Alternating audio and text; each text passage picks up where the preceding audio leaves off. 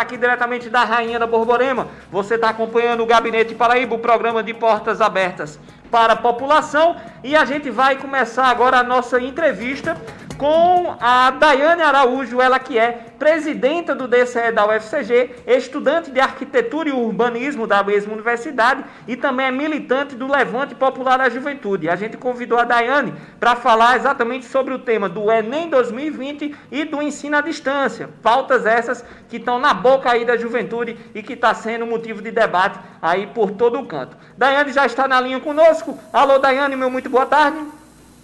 Boa tarde, Rick. Boa tarde, gente que está acompanhando a gente. Boa tarde, querida. Muito obrigado pela sua presença, pela sua disponibilidade. É, Dayana, para a gente começar o nosso bate-papo, eu queria perguntar a você o seguinte. Primeiramente, eu quero que você se apresente, né, para os nossos ouvintes, diga de onde você é, o curso que você faz, e também possa nos responder uma coisa. A gente sabe, Daiane, que o movimento estudantil na UFCG, ele passou por um período de mudança e até de ausência de representação por um período do nosso passado recente. Me conta um pouco da história da gestão do DCE, que você é presidenta, e como vocês estão se organizando e atuando é, como gestão. Massa. É, então, começando de novo, né? Boa tarde, gente, que está aí acompanhando a rádio. É, parabenizá-los assim, pela iniciativa de trazer um tema tão importante e de pensar assim a partir também da juventude organizada, né, no movimento estudantil, enfim, vi que, vi que outras entidades vão estar no programa também e que é um passo muito importante para a discussão. É, como você falou, né, eu sou estudante de arquitetura e urbanismo da UFCG, estou aí no nono período, é, construí o movimento estudantil há algum tempo, é, pelo, militando aí pelo Levante Popular da Juventude, é, e estou agora na, nessa tarefa de construção da gestão atual do DCE da UFG, né? É, a gente teve uma lacuna de, de, de, seis anos, de seis anos, basicamente, em que o DCE ele esteve sem gestão, foi um processo que foi, é, contribuiu muito no processo de articulação também do movimento estudantil nas suas bases dentro da universidade, mas que a gente no ano passado conseguiu é, restabelecer a gestão, né? É, a injeção ela começa no fim de novembro do ano passado, e aí a gente agora é surpreendido por, essa, essa por construir, pelo desafio de construir uma gestão é, à distância também, né? Porque a gente, é, em um processo que, por exemplo, dezembro foi quando a gente pega a gestão, novembro a gente pega a gestão, toma posse no início de dezembro, que é período de férias, e aí que a universidade ela entrou em, em suspensão devido à pandemia, duas semanas depois do início das aulas, agora no período. Então, basicamente, é, a gente está se desafiando a construir uma gestão aí à distância. E aí, como todas as outras coisas, né, tem sido um desafio muito grande, porque é um processo novo para todo mundo, né? Não só o processo da pandemia, que, que aí agudiza uma série de crises, né, crises políticas, crises econômicas, e que se implica de uma forma é, muito profunda na, nas políticas de educação, na estrutura da universidade, é, como também nas nossas vidas, né? A gente está passando por um processo de, inclusive, muita fragilidade emocional, né? A gente tem é, pessoas morrendo do nosso lado e que é um desafio, assim, para a gente conseguir estar firme, é, construindo lutas e, e tendo é, esperança, assim, no processo que a gente está construindo para conseguir sair dele. É, é, mas a gente tem conseguido tocar aí um pouco, construir ações de solidariedade também, é, com distribuição de cestas básicas, enfim. Daiane, boa tarde. Aqui é Alisson na linha. É, hoje está sendo votada, no, vai ser votado no Senado Federal a questão da PL, o projeto de lei, né, que é de propositura Sim. da senadora Daniela Ribeiro. E eu queria saber qual está sendo a expectativa do movimento estudantil em relação a essa PL e quais são as, digamos assim, a, a, as proposituras que o movimento estudantil tem colocado em pauta para essa questão do adiamento do Enem, né? Ou seja, não vai haver a ingresso de estudantes em 2020. Quais são as discussões que estão circulando dentro do movimento estudantil? Sim. Estava, é, inclusive, tinha aberto um pouco antes de vocês me ligarem para ver como estava já o andamento na TV Senado, né? É, eu acho que a sessão começou agora há pouco, essa é a terceira pauta, a, a votação do, desse projeto de lei pelo adiamento do Enem, e a nossa expectativa é que o Senado aprove é, o adiamento, né? Mas a gente sabe que ainda tem outros processos depois de passar é, pelo Senado. Acho que quando a gente discute, né, esse o adiamento do Enem, ele é sobre pensar de fato a democratização do ingresso dos estudantes é, na universidade para o próximo período, né? E é uma discussão que, assim, não tem como é, a gente dizer que ah, não vai haver estudantes ingressando na universidade no próximo ano se o, se o próprio período letivo desse ano ele já está prejudicado é, devido à pandemia e à suspensão das universidades. Né? Poucas instituições de ensino estão conseguindo é, dar continuidade com o sistema remoto, que já é frágil por si só, né? uma gambiarra. É, e aí a nossa, nossa perspectiva é que a gente consiga, de fato, desenhar um projeto de educação que seja sensível à realidade do, dos estudantes como um todo.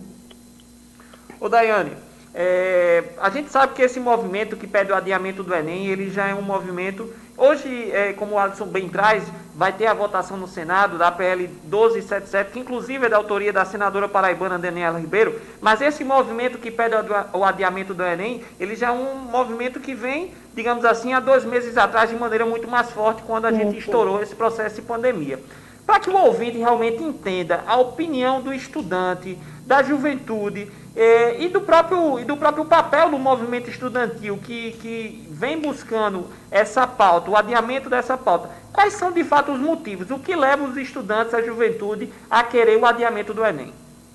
Uhum.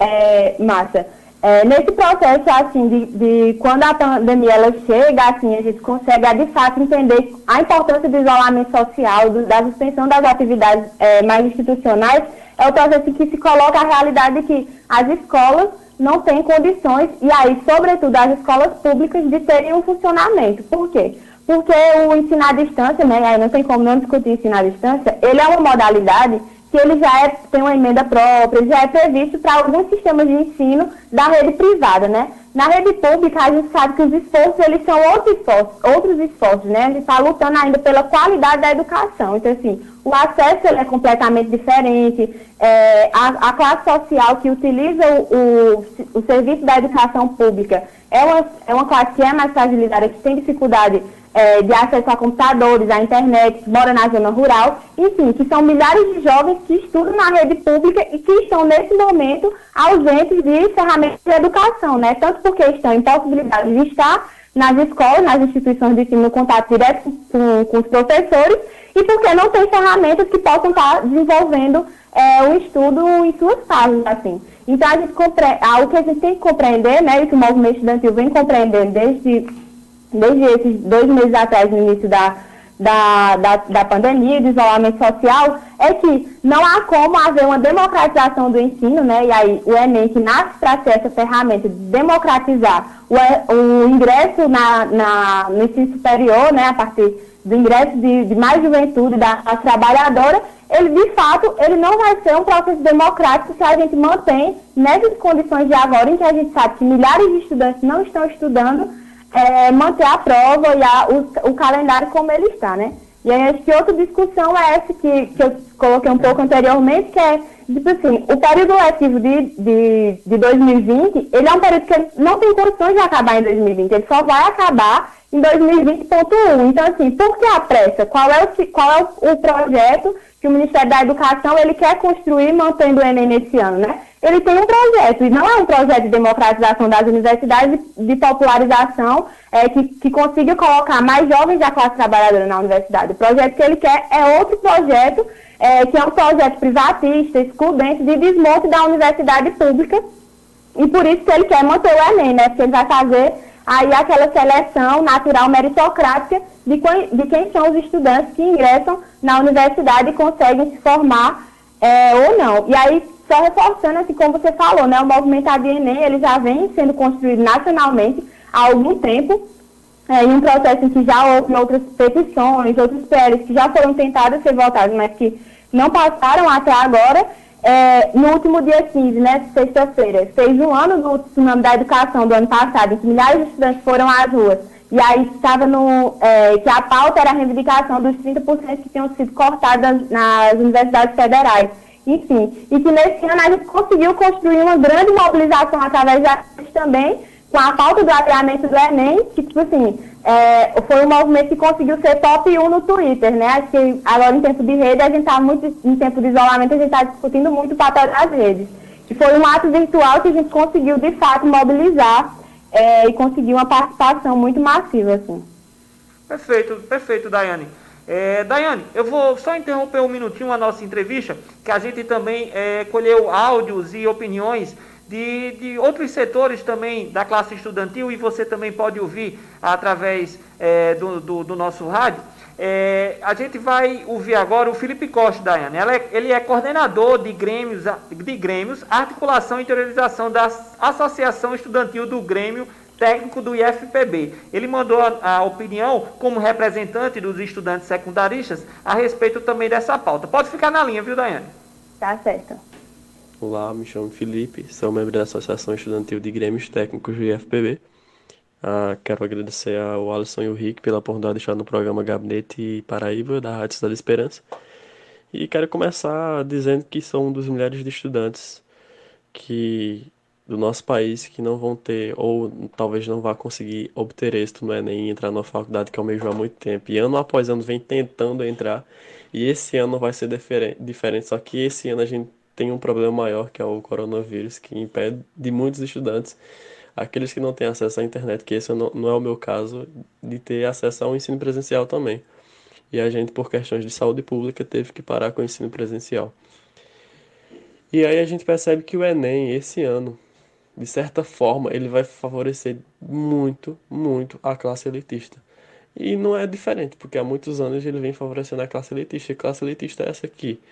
Esse estudante dessa classe tem acesso à escola pública, à escola particular, à escola de, de bom ensino, tem acesso à internet, no caso agora que precisa de um EAD para poder se preparar para o Enem.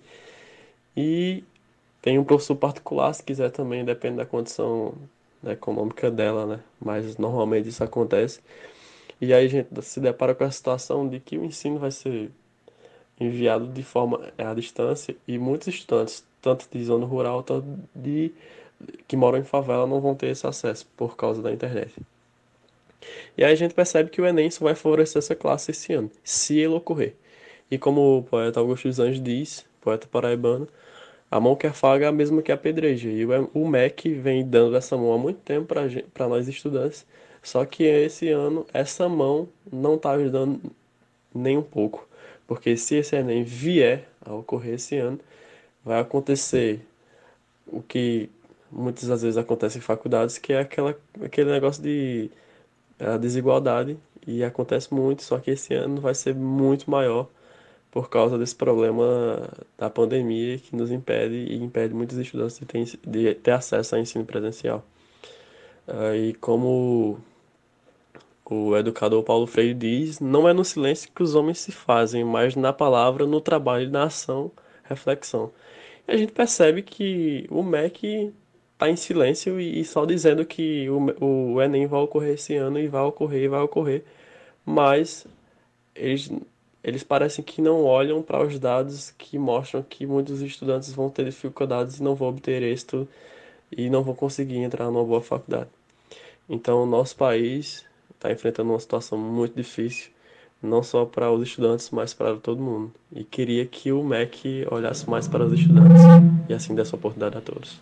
Pois bem, essa foi a opinião aí do Felipe, do Felipe Costa, que ele é coordenador de Grêmios, articulação e interiorização da Associação Estudantil dos Grêmios Técnicos, FPB, e que corrobora bastante com a fala que a Daiane já vem trazendo para a gente nesse debate a respeito dessa dificuldade do acesso mesmo à educação, da possibilidade de estudar e de fazer com que isso seja um, um, uma disputa igualitária, o que não é, o que já, já começa não sendo, mas que a dificuldade realmente de se fazer uma prova diante das desigualdades que temos no nosso país só aprofunda ainda mais essa desigualdade.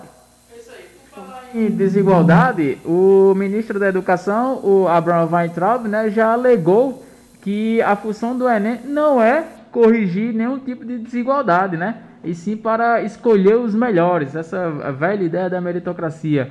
Ah, Dayana, eu queria perguntar para você se você concorda com esse argumento do ministro, né? E qual seria, na visão do movimento estudantil, a real função do Enem, né? Qual o, digamos assim, o papel que o movimento estudantil é, atua nesse momento para garantir é, uma, uma, uma correção dessas desigualdades? Massa. É, primeiro, eu acho que é impossível ser do movimento estudantil concordar com qualquer coisa que, vai, que o, é, o Ministro da Educação fala, né? Porque é, só fala uma, uma sequência de absurdos assim de um projeto de educação que, que é, trabalha em função de consolidar é, o projeto de país neoliberal que esse governo é, fascista vem trazendo para a gente, assim. Então, acho que é impossível concordar com qualquer coisa dele, né? É, acho que uma coisa, assim, também, é, na, na, outra tentativa que teve de voltar esse projeto de lei de adiamento do Enem, foi que ele fez uma articulação com os senadores antes do, da votação para pedir que os senadores votassem contra a proposta, né, para impedir é, o adiamento do Enem, sempre falando que, ah, quando for agosto, que a gente souber é, como está essa situação da pandemia, a gente estuda se vai adiar ou não. É, a gente sempre tendo é, expectativas de que, independente se chega agosto e a pandemia vai estar pior, é, as condições elas continuam sendo um processo desigual em que as outras, em que os milhares de estudantes ficaram de fora do processo de estudar, enfim é, até agora. E aí eu acho que uma coisa, inclusive o movimento, o movimento estudantil vem, vem colocando assim, discutindo, que é qual é o papel das nossas universidades nesse momento, né? E um momento em que é, as universidades que estão inseridas dentro de uma, uma, sociedade, não tem como pensar as universidades, as, as instituições de ensino como um todo, que estão inseridas dentro da sociedade, que têm um papel é, junto do povo, qual é o papel é, da gente nesse momento, assim, enquanto movimento estudantil, enquanto instituições de ensino, enquanto estudantes, professores, enfim, de estar se pensando. E aí o que a gente sempre afirma é que o nosso papel nesse momento é de ser apoio. Apoio às famílias que estão fragilizadas porque estão perdendo seus parentes, apoio das famílias que estão fragilizadas porque estão em uma, um aprofundamento de vulnerabilidade social, passando fome, né? Tem família que está passando fome, assim. E o que, que as universidades estão fazendo nesse momento é, em relação a isso. E aí, eu acho que colocar que as universidades elas têm desempenhado um papel importantíssimo, né? Eu estava é, aqui no, é, no início, antes, antes, de vocês me ligarem, eu também estava acompanhando que estavam falando da, do NUS, né, da UEPB, que tinha feito doação de EPIs, etc. As universidades nacionalmente têm construído um papel importante, assim, de colocar é, a produção do conhecimento científico no combate, no enfrentamento ao Covid-19. Então, por que, que a gente tem que estar pensando agora é, em produtividade e não pensando em como utilizar as universidades nessa fonte tão grandiosa de conhecimento para potencializá-las é, junto do povo, né, construindo processos é, de apoio e solidariedade às famílias. Assim, acho que a nossa discussão, enquanto movimento estudantil, nesse momento tem sido isso, assim, que nós temos que potencializar as, no as nossas instituições de ensino para colocar, inclusive, a defesa da educação pública que seja não só do movimento estudantil, mas que seja do movimento estudantil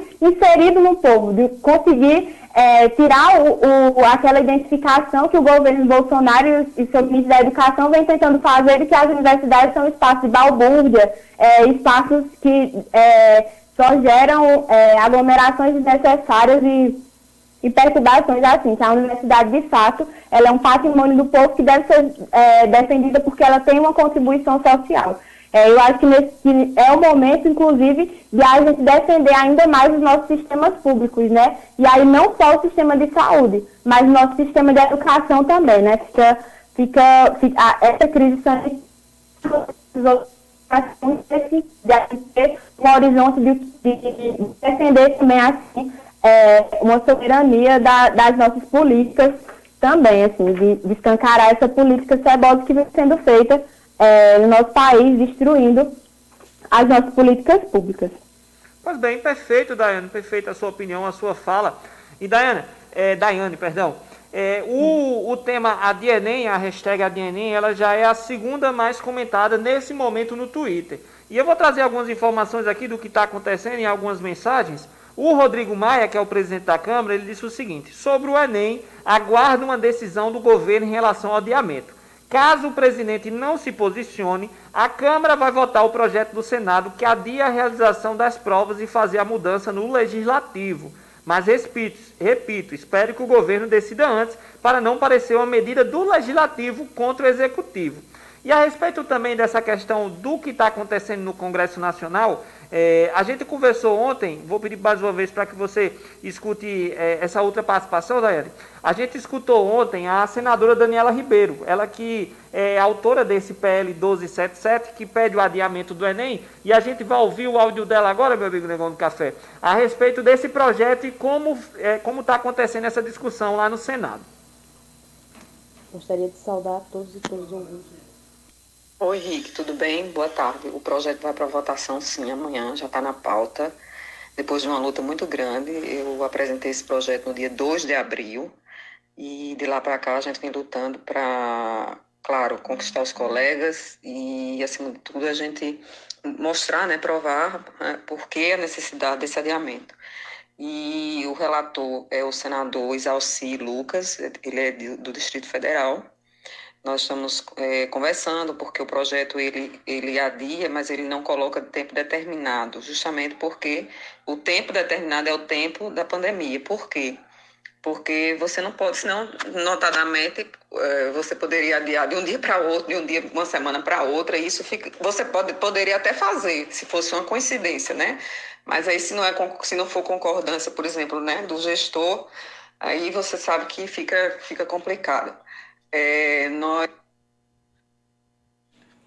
durante todo esse tempo, nós ouvimos bastante é, professores, alunos, principalmente, né? Você sabe que eu conheço, a gente conhece quem vive, quem vive também na periferia, quem anda, né? Eu não, não moro, mas a gente anda, conhece a situação, sei, porque estou na Comissão de Ciência e Tecnologia, do quanto é, não existe alcance de inserção na área de, de tecnologia, e aí a gente falando em banda larga, falando em internet de qualidade, para que esses alunos possam ter aulas. Se quer em escolas, muitas não têm, quanto mais para o próprio aluno. Então, por tudo isso é que é, venho reforçando né, o curo, não só no sentido de reforçar, mas acima de tudo fazendo a minha parte. Estou à disposição, qualquer coisa, um abraço. Viu? Qualquer coisa precisa à tua disposição. Um abraço para você. Tchau. Pois bem, essa foi a opinião da senadora Daniela Ribeiro, que é autora desse projeto, que está inclusive em votação nesse momento no Senado. A gente espera, assim como toda a classe estudantil, o movimento estudantil, que realmente ele possa ser aprovado. E Daiane, a gente já está chegando ao, ao. Daiane, perdão. A gente está chegando ao finalzinho do nosso programa e eu queria só que você pudesse comentar a respeito dessa articulação política, o que você, o que, enquanto movimento, inclusive falando aqui de Campina Grande, como esse movimento tem se articulado também com os nossos representantes federais e, por fim, que você possa deixar uma mensagem a todos que estão nos escutando em relação a esse movimento, a tudo o que envolve tanto essa questão do, da, do adiamento do Enem, como também dessa regulamentação mais honesta e mais justa sobre o ensino à distância. Massa. É, acho, primeiro, eu acho que é muito importante é, a gente compreender também é, essas possibilidades de diálogo com os parlamentares, né? Porque é com quem de fato a gente consegue, é, quando a gente, desse processo assim, de fazer um diálogo direto, de incidir em projetos de lei, é, é com quem de fato a gente consegue ter um diálogo assim, então acho que é muito importante é, quando a gente consegue ter parlamentares que dialogam com a gente, né? É, a gente tem ensinado algumas dificuldades, né, por, por não ter tantos parlamentares que são é, mais do, desse campo assim mais progressista, enfim, mas que é muito importante quando a gente consegue essas iniciativas. É, em relação a, ao processo, né, a Daniela coloca a necessidade de ouvir o povo nessa, nesse processo assim, de construção do, do projeto de lei, né? E aí eu acho que não, não só é, em relação ao projeto de lei, mas de todo um projeto, de, não só desse projeto de lei, assim, mas de um projeto é, como um todo, né? É, quando a gente discute muito esse processo de ensino remoto, o que a gente compreende é que o processo de precarização e privatização do ensino, ele está se aproveitando da brecha, né, dessa brecha histórica da crise, para colocar a naturalização do ensino remoto para a gente, né? Inclusive, por isso que eu falo que o ensino remoto que está sendo implantado agora, ele é diferente do, da, do sistema de educação à distância, que já é regulamentado para isso. O ensino remoto que está sendo implantado agora, ele é uma gambiarra para fazer uma medida paliativa de é, dar respostas ao isolamento social, assim. Mas o que o, o esse sistema de mercantilização da, da educação se apropria é para naturalizar a prática do ensino remoto e esvaziar os espaços da universidade, como já vinha sendo feito anteriormente, para conseguir fazer com que não mais seja necessário toda uma estrutura de universidade, porque a mão de obra do professor vai ser mais barata, porque inclusive a profissão do professor vai ser é, ressignificada, né? Eu, o Felipe, quando falou, ele citou o Paulo Freire, né? E eu anotei isso, assim. Paulo, é, o Paulo Freire, que é uma grande pessoa, na foi uma grande pessoa na discussão da educação, é, ele coloca é, sempre a necessidade de uma educação contextualizada. Tipo, como é que nós vamos naturalizar um processo de educação remota em que nós estamos isolados da, da inserção com o povo, da materialidade social, em que as dificuldades elas de fato estão acontecendo. Não tem como construir um processo de educação em que não existe trocas no, no, no processo educativo. Ele não é um processo educativo se, se não existem essas trocas assim. Não é só encher a cabecinha de coisa que alguém está falando por uma tela, né? É, e aí eu acho que quando a gente discute esse processo do ensino remoto e do adiamento do Enem, é a gente compreender que a gente está discutindo um projeto, de, um projeto de educação. É uma discussão única. Discutir a pauta do adiamento do Enem, ela não é diferente de discutir a, a educação à distância. É a mesma discussão. Nós estamos discutindo o projeto de educação que está tentando ser consolidado no nosso país que é um projeto de educação que quer retirar cada vez menos a possibilidade dos filhos e filhas da classe trabalhadora ingressarem na universidade como uma possibilidade, inclusive, de ascensão social, né? Que foi a, a, a mínima política pública que a gente teve, conseguiu desfrutar nos últimos anos. Mas eu acho que a gente tem muita esperança, né? Inclusive, muita esperança de construir o um movimento estudantil, inclusive, sabendo que é na organização, com força coletiva, que a gente consegue sair é, desses processos, assim, e acho que a gente tem esperança, tem esperança que a gente vai conseguir é, sair desse momento de crise, que a gente vai conseguir sair desse projeto de governo fascista que está colocado para a gente também e construir uma sociedade em que a gente consiga, de fato, é, colocar os nossos sonhos nela. Assim. Eu acho que essa, essa, essa esperança que move o movimento estudantil é, há anos e anos, né, e que nos mantém vivos assim organizados. Só na coletividade é que a gente consegue ter força de, e, e ter esperança que nós do Gabinete Paraíba, nós agradecemos aqui a, a, entrevista que você deu, foi bastante esclarecedor sobre Enem, sobre ensino à distância, né? E uh, a gente está chegando ao final do programa, né? A gente agradece mais uma vez você ter disponibilizado esse tempo conosco e temos que fazer as considerações finais, né, não, meu pois amigo? É, Só para agradecer também a sua disponibilidade, a sua participação. Realmente foi um debate muito gratificante. Os ouvintes do, do Gabinete Paraíba, com certeza, estão bem esclarecidos sobre tudo. Esse, esse debate vai para o nosso podcast. E por fim, mais uma vez, só agradecer a sua participação e parabenizar a gestão do DCE pelo trabalho que vem sendo realizado. Muito obrigada, gente. Valeu. Valeu. Acabou, acabou o nosso Gabinete Paraíba, meu amigo Adson Calado. Um debate importantíssimo, bom demais. Gostou? Gostei, muito bom. E espero que seja aprovado, né? Ah, vamos torcer para adiamento. Ah, adia nem, adia nem, viu, negão do café? Tem que adiar o Enem. Gente, pois bem, próxima quinta-feira estamos de volta no mais um Gabinete Paraíba, a partir das 17 horas aqui na sua Rádio Cidade Esperança. Você pode acompanhar os nossos perfis nas redes sociais, é só pesquisar no YouTube, e Facebook e no Spotify, também no Instagram, Gabinete Paraíba. A gente vai estar lá, você segue e também acompanha as nossas redes. Um abraço para vocês, um abraço, Adson Calado. Abraço, Rick Pérez. Abraço, Negão do Café. Até quinta-feira, depois de amanhã, dia 21 de maio. Quero ver vocês aqui sintonizados nas ondas da Rádio Cidade Esperança na M 1310. Esse foi o Gabinete Paraíba, o programa de portas abertas para a população. Tenham todos uma boa noite e até mais. Tchau! Tchau!